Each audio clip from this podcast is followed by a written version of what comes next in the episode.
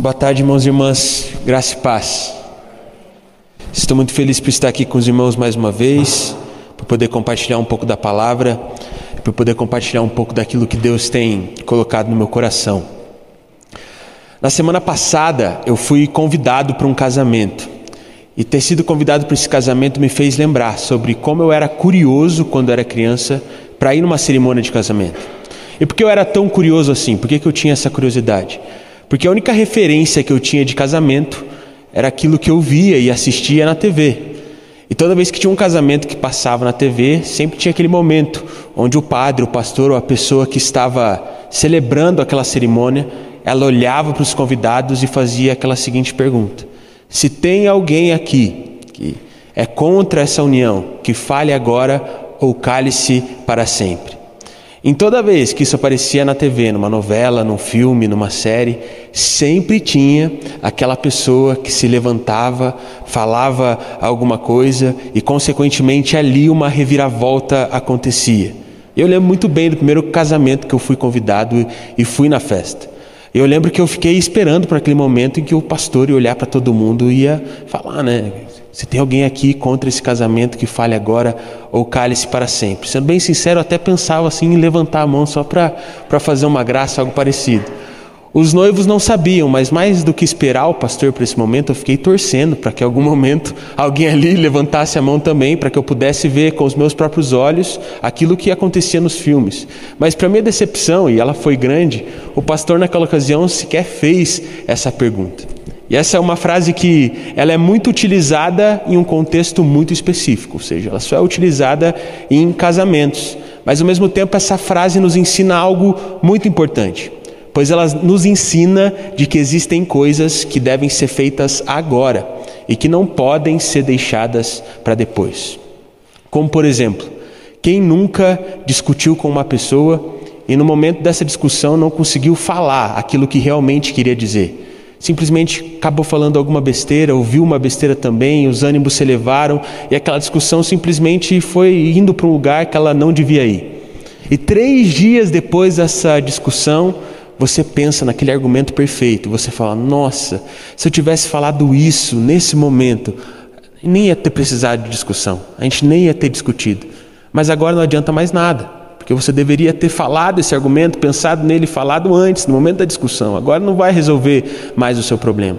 Ou quem nunca, na época de escola, na época de faculdade, entrou na sala de aula, naquele momento antes da prova, e começou a ouvir a conversa dos amigos, dos colegas de turma, e começou a perceber que alguns tópicos que poderiam cair na prova, que eles estão falando, você simplesmente nem sabe do que se trata. E aí bate aquele desespero e logo você pensa: vixe, eu devia ter estudado mais para essa prova, eu devia ter estudado mais para essa prova antes de chegar esse momento. Porque agora você até tenta conversar com aquele teu amigo, você até tenta conversar com aqueles seus colegas para que eles te expliquem aquilo, mas simplesmente não dá tempo.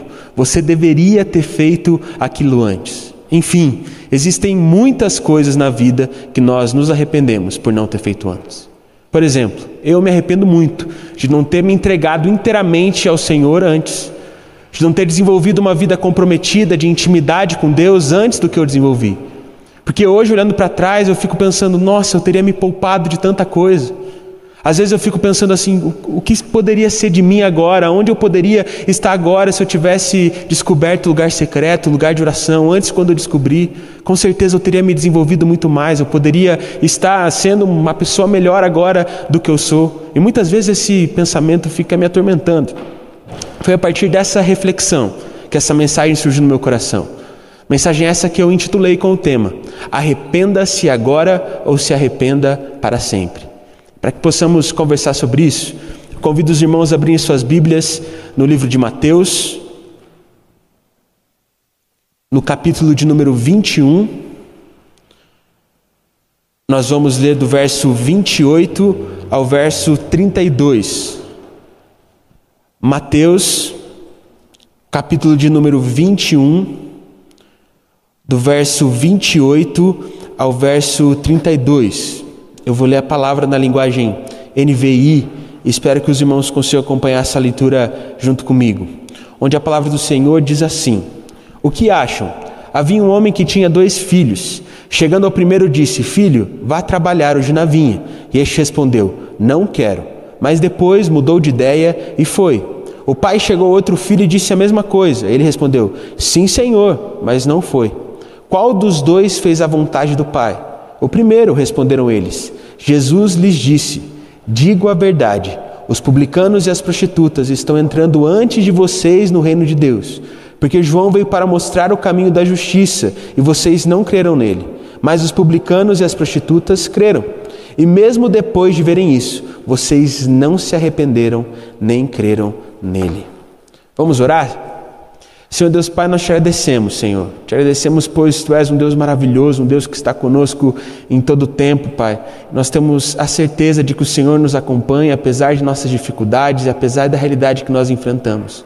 E crendo nisso, Pai, nós te pedimos nesse momento para que o Senhor venha com a Sua presença, pois a Sua presença é tudo que nós precisamos. E te pedimos também, Pai, para que essa palavra faça vida em nossos corações, para que possamos ter a nossa vida transformada pela Sua palavra e pelo Seu Santo Espírito. Esse é o desejo do nosso coração e é isso que nós te pedimos nessa tarde. Em nome de Jesus, amém. Irmãos, eu acredito que a partir desse texto que nós acabamos de ler, nós podemos aprender três coisas. E essas três coisas vão nos nortear na mensagem dessa tarde. E a primeira coisa que nós podemos aprender com esse texto de Mateus é a seguinte: mais importante do que falar é realmente obedecer. Quando nós lemos essa passagem, nós podemos perceber que há uma diferença entre os dois filhos desse homem que Jesus retrata na sua história, na história que ele conta. O primeiro filho, em um primeiro momento, ao ouvir a ordem do pai, disse que ele não iria fazer aquilo que o pai queria que ele fizesse. Mas no final das contas, ele simplesmente acabou obedecendo. Enquanto o segundo filho, no primeiro momento, disse que obedeceria às ordens do pai. Mas no final das contas, aquele filho simplesmente não obedeceu. E o que eu acho interessante nessa passagem é que quando Jesus perguntou para as pessoas que estavam ouvindo ele qual dos dois filhos fizeram a, fez a vontade do Pai, todas as pessoas que estavam ali responderam que quem fez a vontade do Pai foi aquele que, mesmo em o primeiro momento, dizendo que não iria obedecer, no final das contas foi lá e simplesmente obedeceu. Afinal, uma, essa é uma resposta óbvia. Foi uma resposta muito óbvia para a pergunta que Jesus fez para aquelas pessoas.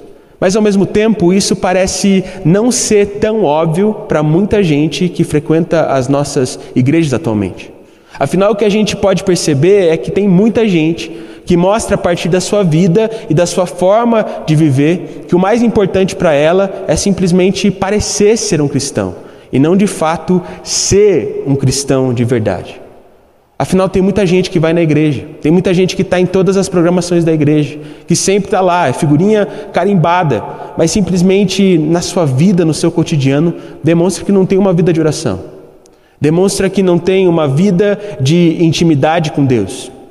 Tem muita gente que vai em tudo, na célula, nas vigílias, nas reuniões de oração, mas no seu dia a dia, no seu cotidiano, não lê a Bíblia, muito menos pratica aquilo que está escrito nas Escrituras. Agora com o YouTube, então, irmãos, tem gente que virou especialista em ouvir pregações, ouvir várias e várias pregações, mas simplesmente não põe em prática aquilo que escuta. Tem gente até mesmo que serve na igreja, é líder na igreja, mas demonstra com o seu viver de que, na verdade, nunca teve a sua vida transformada. Ou seja, tem muita gente que apenas parece ser cristã, mas não é uma pessoa cristã de verdade. Talvez você está olhando para mim e perguntando assim, mas Juninho, qual que é o problema disso? Tem muita gente que apenas parece ser cristã, mas pelo menos está vindo na igreja. Melhor que muita gente de que pelo menos na igreja não vem, nem na igreja vem. Essas pessoas que estão pelo menos parecendo ser cristãs, elas estão bem. Tem muita gente que sequer ouve a palavra, que sequer ter comunhão com os irmãos. Parecer, apenas parecer ser um cristão é melhor do que, não, do que ser esse tipo de pessoa que sequer aparece na igreja, que sequer ouve a palavra. E sabe, irmãos, em um primeiro momento eu posso até concordar um pouco com você. Mas o que a gente precisa entender como cristãos nas nossas vidas é de que ouvir e não praticar é a mesma coisa que nada. E apenas parecer ser um cristão não vai fazer com que a gente desfrute do verdadeiro prazer de caminhar uma vida ao lado do nosso Senhor Cristo Jesus. Nós podemos perceber isso claramente comparando a vida de Saul e Davi. Saul foi o primeiro rei de Israel. O que nós podemos perceber é de que durante a jornada de Saul que está descrita na Bíblia, em um determinado momento Deus rejeitou Saul como rei de Israel. Rei de Israel. E ele rejeitou Saul como rei de Israel porque Saul desobedeceu uma ordem muito clara do Senhor. Saul iria para uma batalha, o Senhor disse: após essa batalha, após você conquistar seu inimigo, eu quero que você pegue tudo que você conquistar dele e elimine. Mas Saul não fez isso. Saul ficou com uma parte, dizendo que aquela parte iria ser entregue ao Senhor como oferta e sacrifício pela vitória que o povo de Israel tinha acabado de ter sobre o seu inimigo. Mas apesar desse motivo nobre no coração de Saul, Deus rejeitou ele como rei de Israel. Não deu certo. Deus ficou com o coração desagradado em relação àquilo que Saul tinha feito, em relação à desobediência de Saul. Muita gente quando olha para essa história pensa assim: "Nossa, mas como Deus foi exigente". Juninho, você não acha que Deus foi exigente com Saul? Ele queria simplesmente oferecer aquelas coisas como oferta e sacrifício para o Senhor. E sabe, irmão, eu posso até dizer para você que sim, Deus foi um pouco exigente. Mas essa atitude que Saul teve, na verdade demonstrou que Saul só queria obedecer apenas até conquistar o objetivo. Depois não importava mais. Saul queria obedecer apenas até alcançar a vitória sobre o seu inimigo. E depois ele simplesmente não estava mais ligando tanto para a obediência. Que a gente pode perceber com essa atitude de Saul é de que ele estava apenas querendo desfrutar dos benefícios da obediência e não queria ter, de verdade, uma vida de obediência ao Senhor. Mas já Davi era diferente, pois o coração de Davi era diferente. O maior objetivo do coração de Davi não era ser o melhor rei. O objetivo do coração de Davi não era ser o rei mais poderoso, não era ser o rei que tinha mais conquistas. O maior objetivo do coração de Davi era ser um homem segundo o coração de Deus. E é por isso que, apesar dos seus erros, apesar das suas falhas, que para nós parecem ser falhas muito maiores do que aquela falha que Saul cometeu, Davi de fato desfrutou de uma vida onde ele caminhava lado a lado com o seu Senhor. E foi assim, um homem segundo o seu coração. Desfrutou da vida com Deus, e esse foi o seu verdadeiro e único benefício na sua vida. Pois, apesar dos seus erros, apesar das suas falhas, o seu coração era movido por ser um homem segundo o coração de Deus. E quando nós olhamos para Saul e para Davi, nós podemos perceber que os dois tiveram conquistas.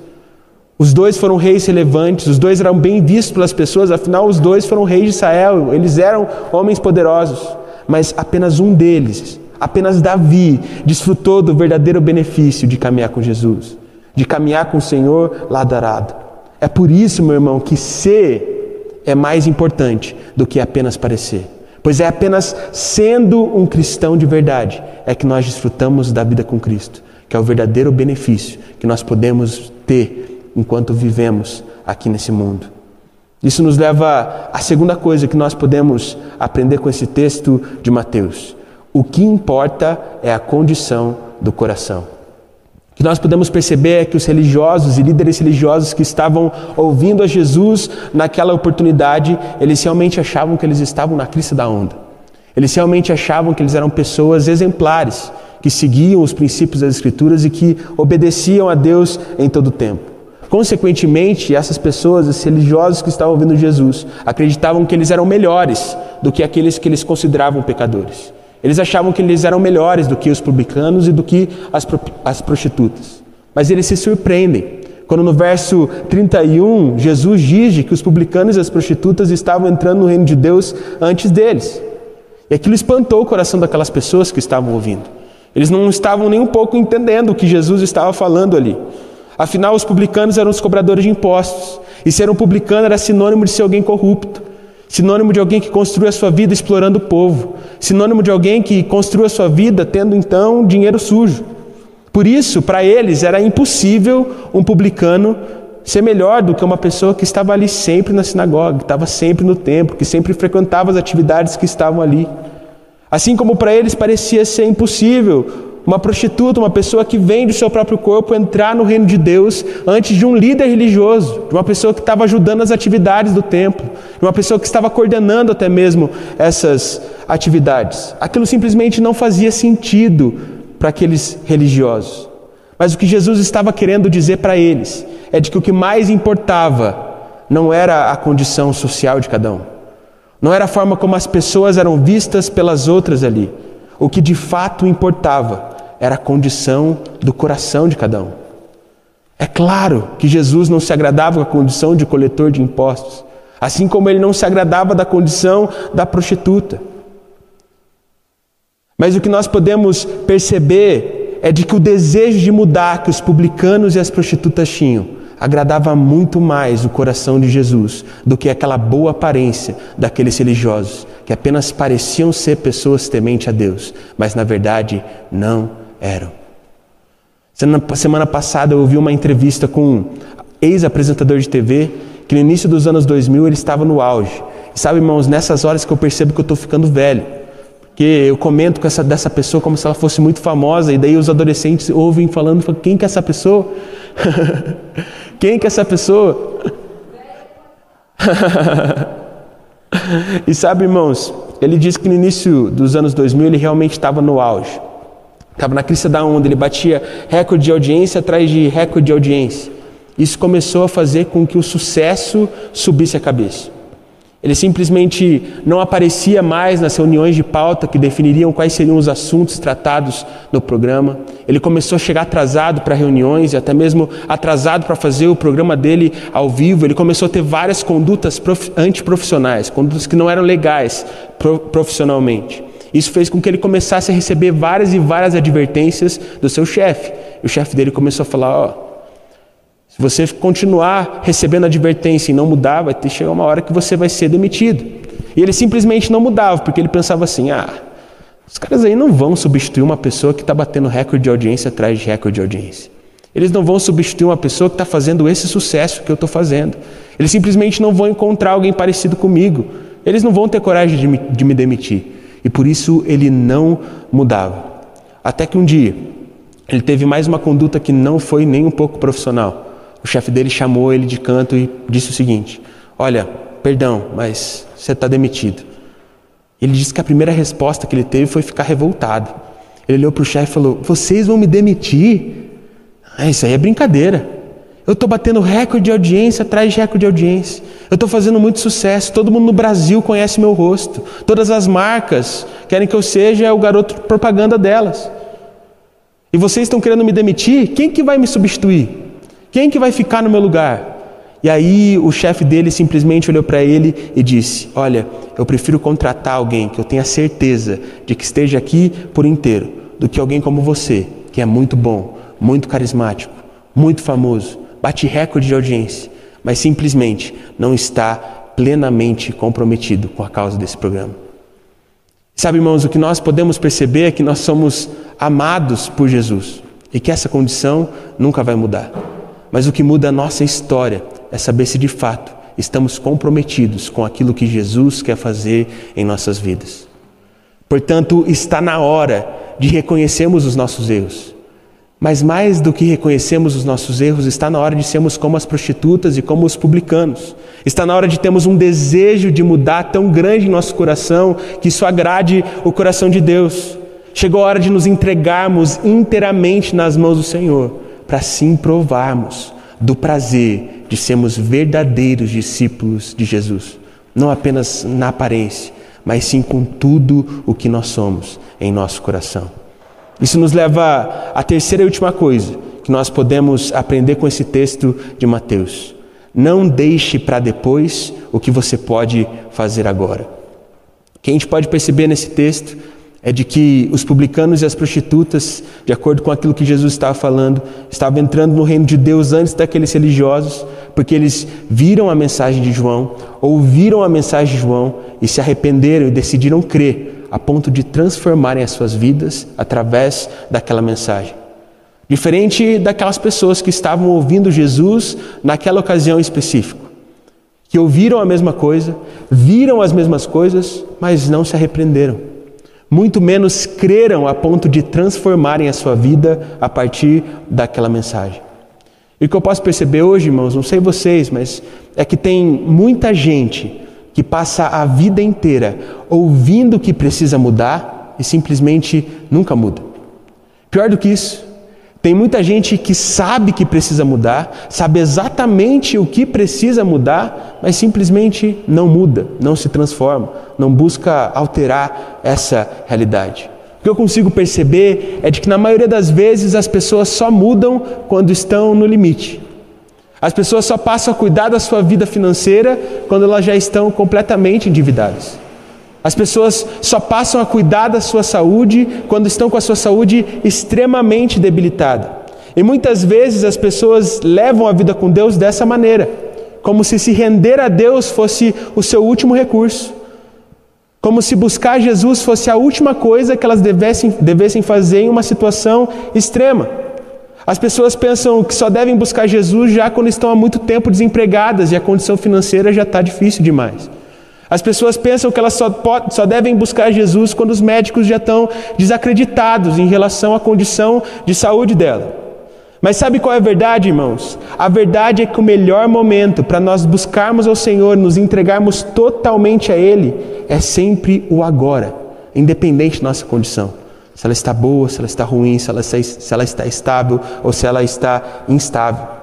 E muitos pastores, pregadores, para fazer com que as pessoas se arrependam no momento em que eles estão pregando, eles normalmente dizem que Jesus pode voltar a qualquer momento, de que Jesus pode voltar a qualquer hora, de que nem, ninguém sabe quando Jesus vai voltar, portanto, elas precisam se entregar agora para que elas, tenham, para que elas possam ter a certeza da salvação. Mas sabe, irmãos, eu acredito que algo que nós precisamos entender é de que, mais do que a salvação, Jesus nos fornece vida. Portanto, nós não devemos nos entregar a Ele apenas para sermos salvos. Nós não devemos nos entregar a Ele apenas para termos solução de um problema em específico. Nós não devemos nos entregar a Ele apenas para obtermos uma cura ou apenas para termos um emprego. Não nós devemos buscar a Jesus em todo o tempo e nos entregarmos inteiramente a Ele, pois só nele nós podemos encontrar vida. Portanto, irmãos, chegou o momento. Chegou o momento de nos entregarmos na mão do, nas mãos do Senhor, pois não adianta apenas ouvir, não adianta apenas falar que é cristão, a gente de fato precisa se arrepender e se entregar totalmente nas mãos do Senhor para assim experimentarmos do reino de Deus. Portanto, hoje, nessa tarde, entrega qual é a sua dificuldade, a sua enfermidade, o sentimento que está dentro do seu coração, que está te incomodando, aquilo que está tirando o seu sono. Entregue, mas entregue também o seu ser para que a bênção na sua vida a partir de hoje não seja apenas uma cura ou uma solução para um problema específico, mas que a sua bênção seja também a transformação que Jesus pode fazer em sua vida, pois esse é o único e verdadeiro benefício. Uma das histórias que eu mais gosto na Bíblia, e já encerrando a minha mensagem, é a história de Esaú e Jacó. A verdade é que a maioria dos irmãos já conhece essa história.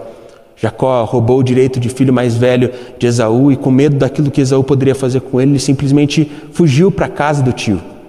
Depois de muitos e muitos anos, Jacó sentiu no coração de que era o momento para voltar para a casa da família, para voltar a estar onde ele nasceu, onde ele viveu a sua vida toda. E portanto ele decide voltar, mas ele volta com muito medo, porque ele tinha medo daquilo que Esaú poderia fazer com ele. E a palavra diz que, devido a isso, Jacó desenvolveu uma estratégia. Ele separou as suas riquezas, suas conquistas em várias partes e fez com que os seus servos fossem levando parte em parte até o encontro de Isaú. E por que ele teve essa ideia? Porque se ele percebesse lá no primeiro bonde, na primeira parte da riqueza que chegou com Isaú e ele viu que Isaú ficou bravo, ele poderia então ter tempo para fugir, ter tempo para correr. Eu imagino, irmãos, como que Jacó ficou apreensivo. Ele ia lá tentando olhar, ver qual era a reação de Esaú, até que chegou o momento dele estar cara a cara com o irmão dele, cara a cara com aquela pessoa que ele tinha roubado o direito de filho mais velho. Eu imagino o medo que Jacó estava. Mas quando ele se encontrou com Esaú, na verdade o que ele recebeu foi um abraço. Na verdade, o que ele recebeu foi, a partir daquele momento, uma relação de parceria, onde Esaú falava: oh, Eu não me importo mais com o que você fez, agora eu só quero te ajudar, vamos trabalhar junto. Vamos permanecer junto. Sabe, irmãos, muitas vezes eu percebo que na nossa vida com Deus, nós fazemos a mesma coisa que Jacó fez com Esaú. Parece que a gente vai entregando de parte em parte, sabe? Meio que com medo do que pode acontecer se entregarmos tudo nas mãos de Deus, porque a gente ainda quer ter um controle, a gente ainda quer ter o controle da situação, o controle das nossas vidas. E a gente tem medo, por isso a gente entrega a vida financeira quando ela está mal, a gente entrega a vida emocional quando ela está mal, e a gente vai se entregando ao Senhor de parte em parte. Mas não é isso que nós devemos fazer, pois nós não precisamos ter medo. Nós devemos nos entregar totalmente ao Senhor, porque quando nós nos entregamos ao Senhor, Ele nos dá um abraço. E mais do que isso, nós desenvolvemos uma relação de parceria, onde Ele governa as nossas vidas. E assim podemos experimentar daquilo que Ele preparou para nós. Portanto, meu irmão, hoje eu não sei qual é a sua dificuldade, mas eu peço para que, além de entregar apenas a sua dificuldade, que você entregue ao Senhor todo o seu ser pois essa é a verdadeira bênção, esse é o verdadeiro benefício. Caminhar uma vida lado a lado com o Senhor e desfrutar daquilo que Ele tem para nós. Amém? Portanto, enquanto eu faço a minha oração, faça a sua também. Entregue ao Senhor o que você tem que entregar, mas entregue primeiramente, em primeiro lugar, todo o seu ser e tudo que você é, todo o seu coração, para que Ele possa transformar a sua vida. Enquanto eu faço a minha oração, faça a sua oração também. Senhor Deus Pai, nós te agradecemos, Senhor. Nós te agradecemos, pois Tu és maravilhoso, Pai. Tu és um Deus que nos ama, Senhor. Tu és um Deus que se entregou por nós naquela cruz. Tu és um Deus que se esvaziou e veio ao mundo como homem para nos ensinar a viver e morreu naquela cruz para nos salvar, Pai. Portanto, nós somos eternamente gratos por tudo aquilo que o Senhor fez por nós, mas nós não queremos ser gratos apenas por palavras, Pai. Nós não queremos demonstrar nossa gratidão apenas a partir daquilo que falamos ou parecemos ser, Pai. Porque a partir de hoje nós não queremos apenas parecer cristãos, nós queremos ser cristãos de verdade. Hoje, Pai, nós entregamos as, as nossas condições. Nós entregamos as nossas dificuldades, nós entregamos aquilo que tem incomodado nosso coração, nós entregamos aquilo que tem tirado nosso sono. E nós te pedimos, Pai, para que o Senhor renove as nossas vidas. Mas mais do que isso, nós entregamos o nosso ser, Pai. Porque o nosso desejo, Pai, é sim ser libertado das frustrações, das dificuldades, das decepções, mas o nosso maior desejo é sermos pessoas segundo o seu coração para desfrutarmos daquilo que o Senhor tem para nós. Portanto, Pai, hoje nós nos arrependemos, Pai. Nós nos arrependemos daquilo que nós somos, daquilo que fazemos e por tentarmos vivermos a nossa vida só. Entregamos totalmente o controle das nossas vidas ao Senhor. Porque mais do que acreditar, mais do que falar que nós acreditamos, nós cremos que o Senhor é poderoso para transformar e renovar toda e qualquer situação e nos fazer novos em Cristo Jesus. Portanto, nós te pedimos, Pai, nos protege, nos abençoa, mas principalmente nos transforma para sermos pessoas cada vez mais parecidas com Jesus. É isso que nós te pedimos, pois esse é o nosso único desejo. Em nome de Jesus. Amém.